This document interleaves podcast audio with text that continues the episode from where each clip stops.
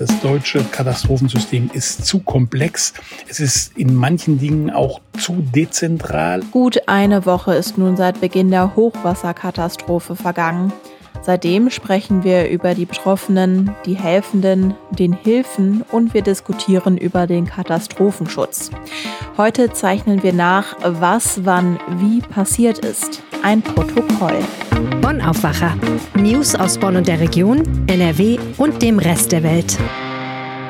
Ihr hört den Aufwacher am Donnerstag mit Anja Wölker. Hallo. Und bevor wir auf die Chronologie der Ereignisse schauen, gibt es die Meldungen aus Bonn und der Region. Hubert Schilles ist der Mann der Stunde, auch wenn er das nicht gerne hört.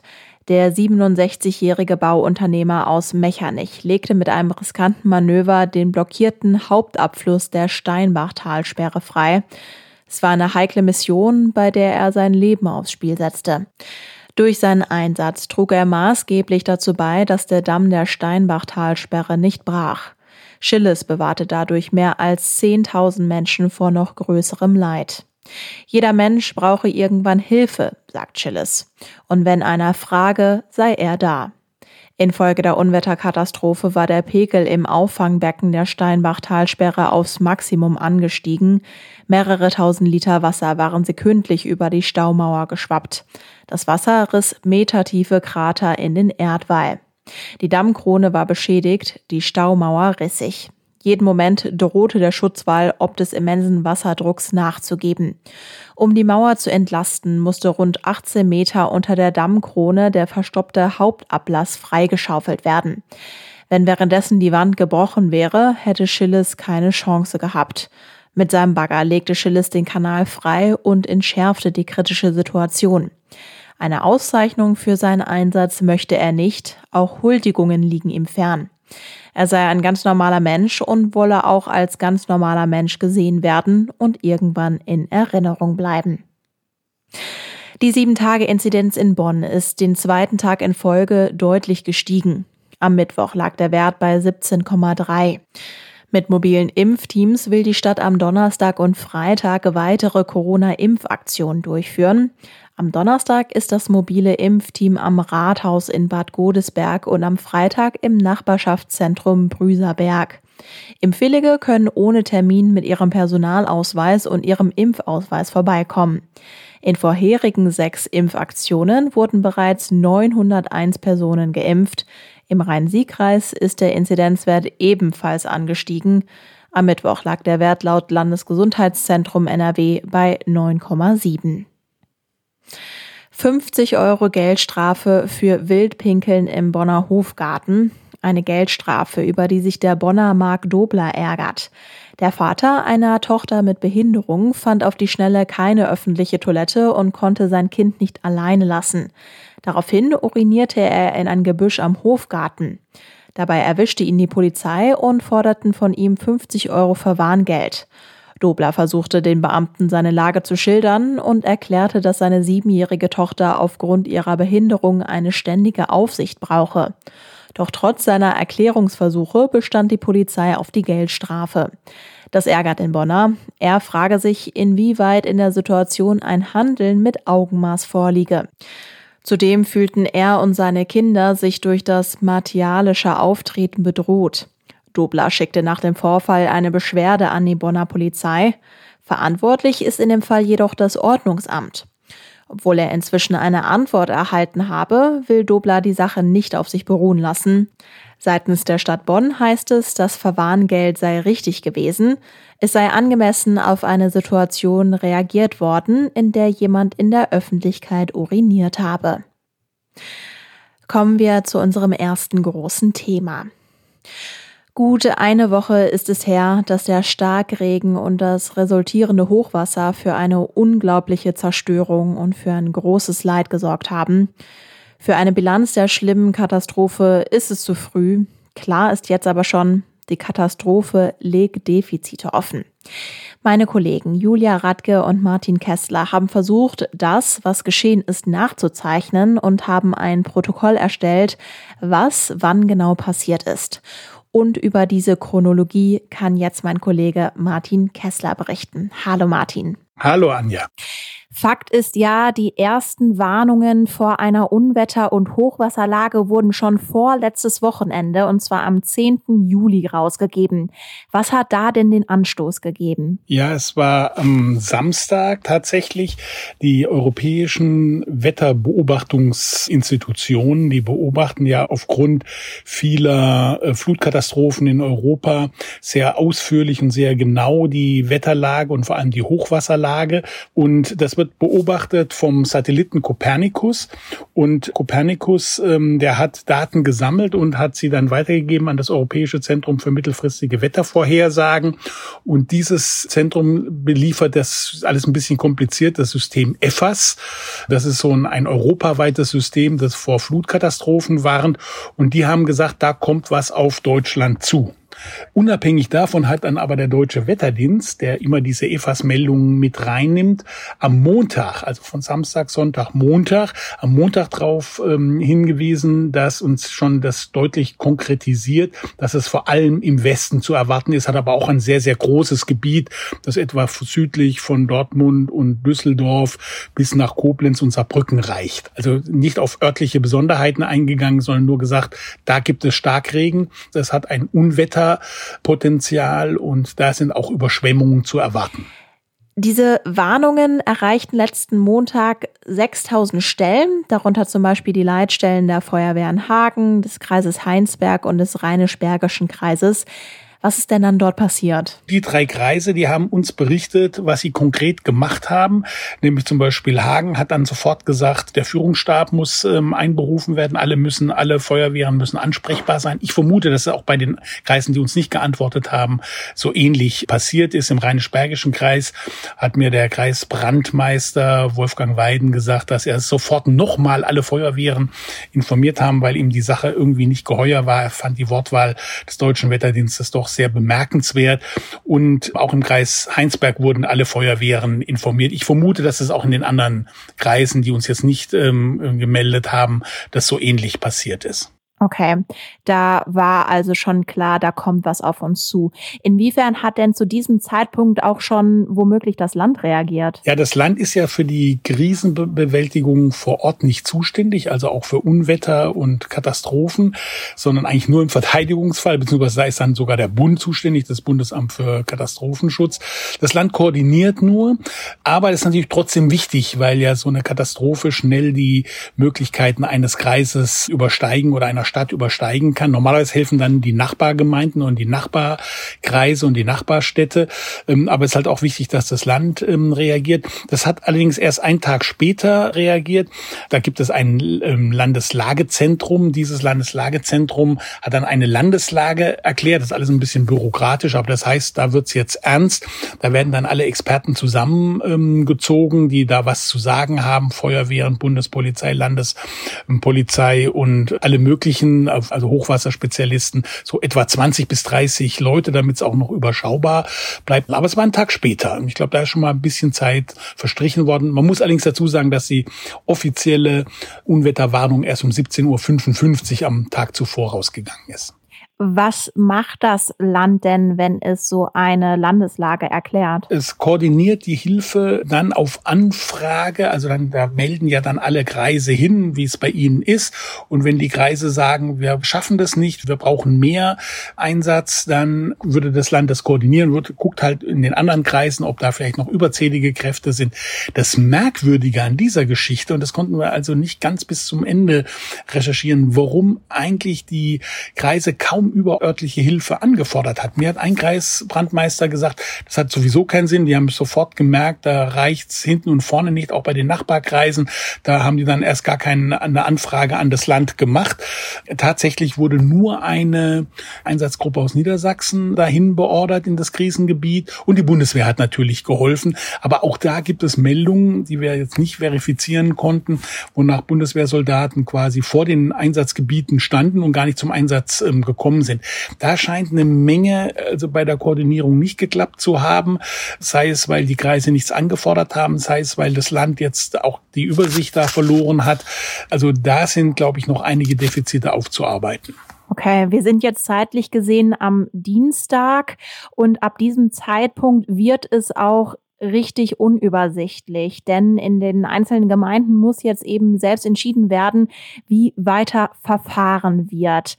Ist es richtig, dass es zu diesem Zeitpunkt tatsächlich so ein bisschen, ja, dann sehr unkoordiniert weitergegangen ist? Ja, das ist richtig. Also das haben dann alles mehr oder weniger die Kreise, Städte und so weiter eigenständig entschieden. Sehr, sehr unterschiedlich. Die einen haben schon mal Übungen gemacht am Dienstag. Ganz vorbildlich will ich mal die Stadt Erkrath nennen. Die haben das einfach mal durchgeprobt.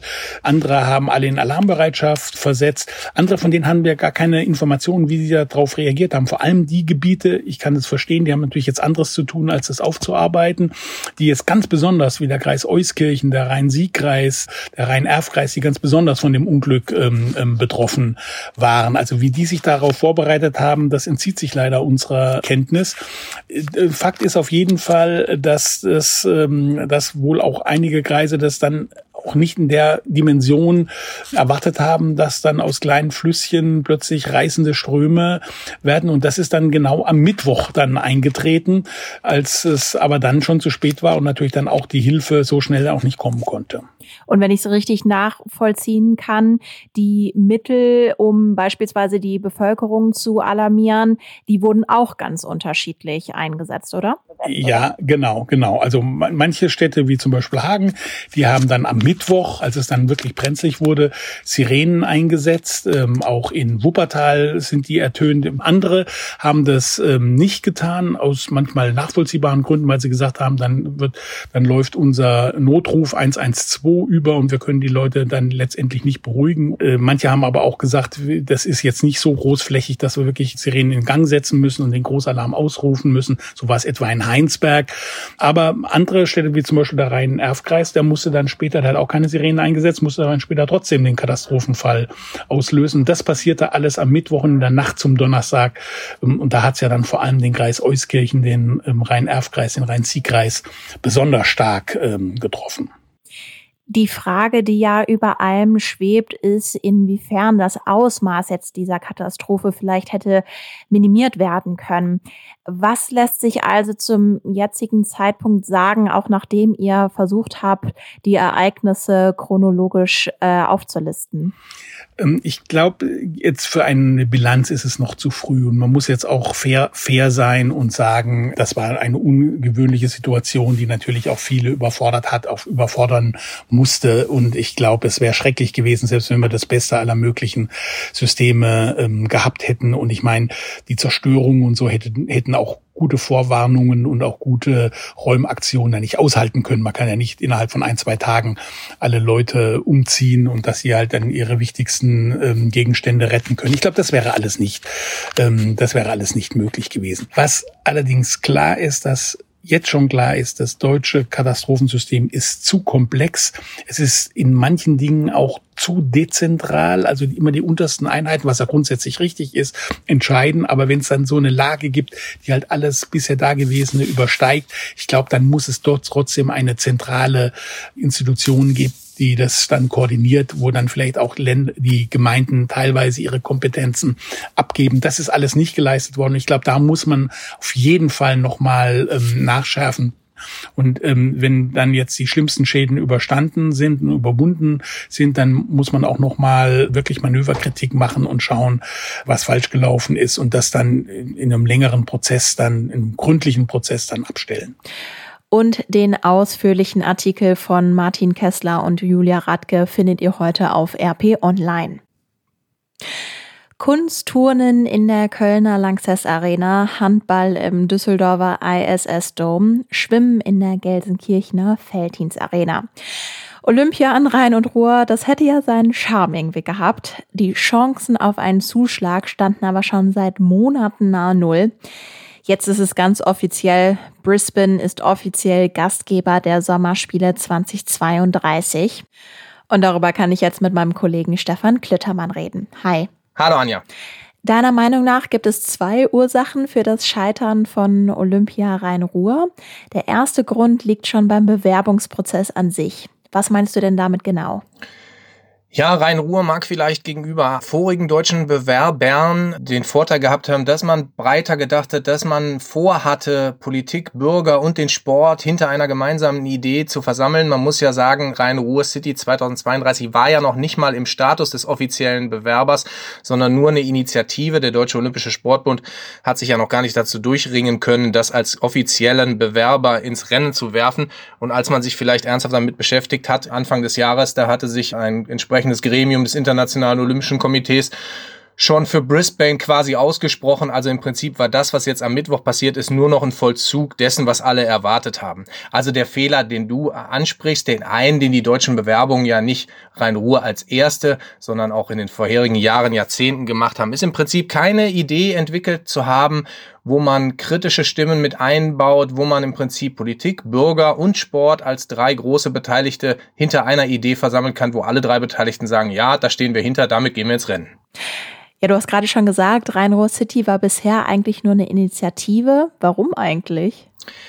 Man hat so ein bisschen bei der Antwort auf diese Frage so ein bisschen das Blame Game gespielt, also die Initiatoren um Michael Mons, der ja auch beim CAIO Organisator ist und äh, die Unterstützer in der NRW-Politik mit auch Ministerpräsident Laschet hinter sich wussten, haben so ein bisschen dem DOSB den schwarzen Peter zugeschoben Anfang des Jahres, weil man gesagt hat, naja, ihr wart nicht schnell genug. Der DOSB seinerseits hat dann gesagt, also wir sind ein bisschen vom IOC überrascht worden, dass schon Anfang 2021 sich quasi auf Brisbane festgelegt wurde.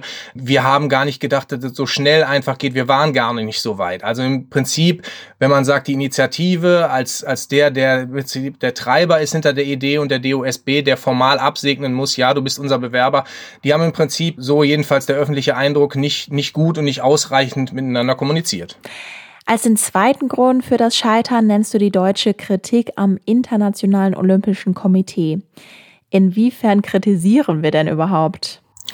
Naja, wir haben halt an gewissen Punkten und äh, die Kritik am Internationalen Olympischen Komitee, die ist ja keine Erfindung dieses Jahres. Seit, seit Jahren wird ja kritisiert, dass die Kosten aus dem Ruder laufen für die Ausrichtung der Spiele, dass hinterher große Bauruinen existieren, obwohl von Nachhaltigkeit gesprochen wurde, dass überhaupt die Bevölkerung nicht gefragt wird, dass da im Prinzip politische Entscheider und wirtschaftliche Entscheider da im Prinzip Spiele in ein gewisses Land holen.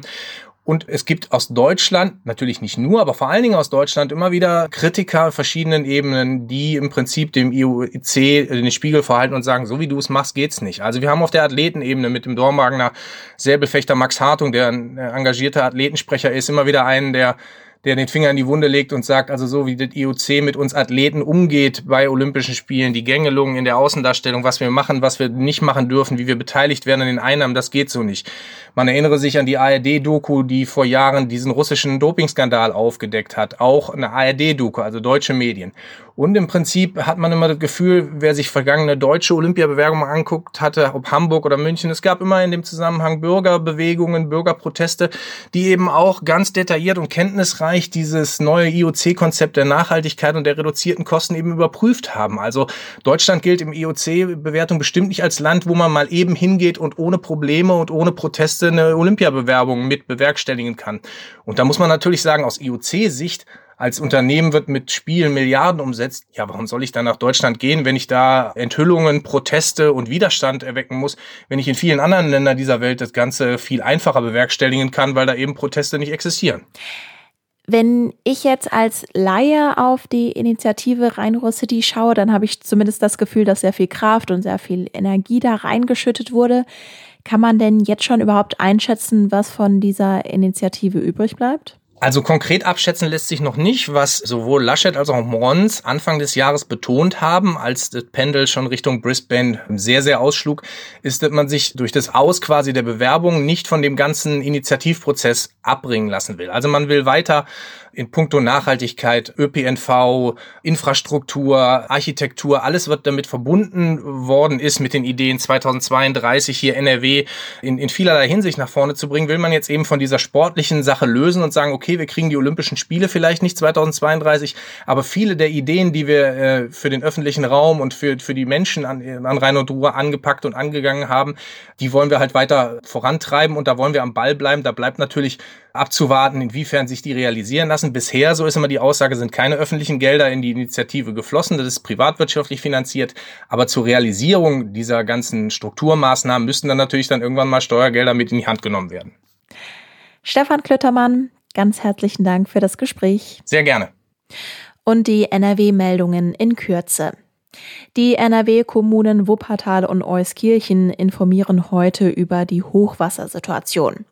Außerdem will das NRW-Landeskabinett 200 Millionen Euro Soforthilfe beschließen.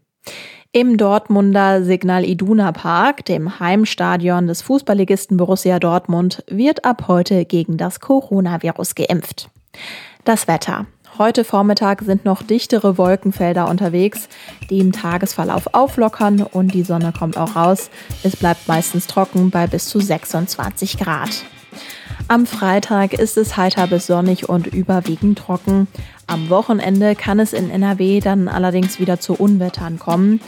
Wo genau die Niederschläge am stärksten sein werden, kann der Deutsche Wetterdienst aber erst ab Freitag einschätzen. Laut DWD sei nicht zu erwarten, dass es in der Fläche zu solch hohen Regenmengen kommt wie in der letzten Woche. Eine lokale Überflutungsgefahr sei aber durchaus gegeben. Und das war der Aufwacher für heute. Kommt gut durch den Tag. Bis dahin, ciao. Mehr Nachrichten aus Bonn und der Region gibt's jederzeit beim Generalanzeiger. Schaut vorbei auf ga.de.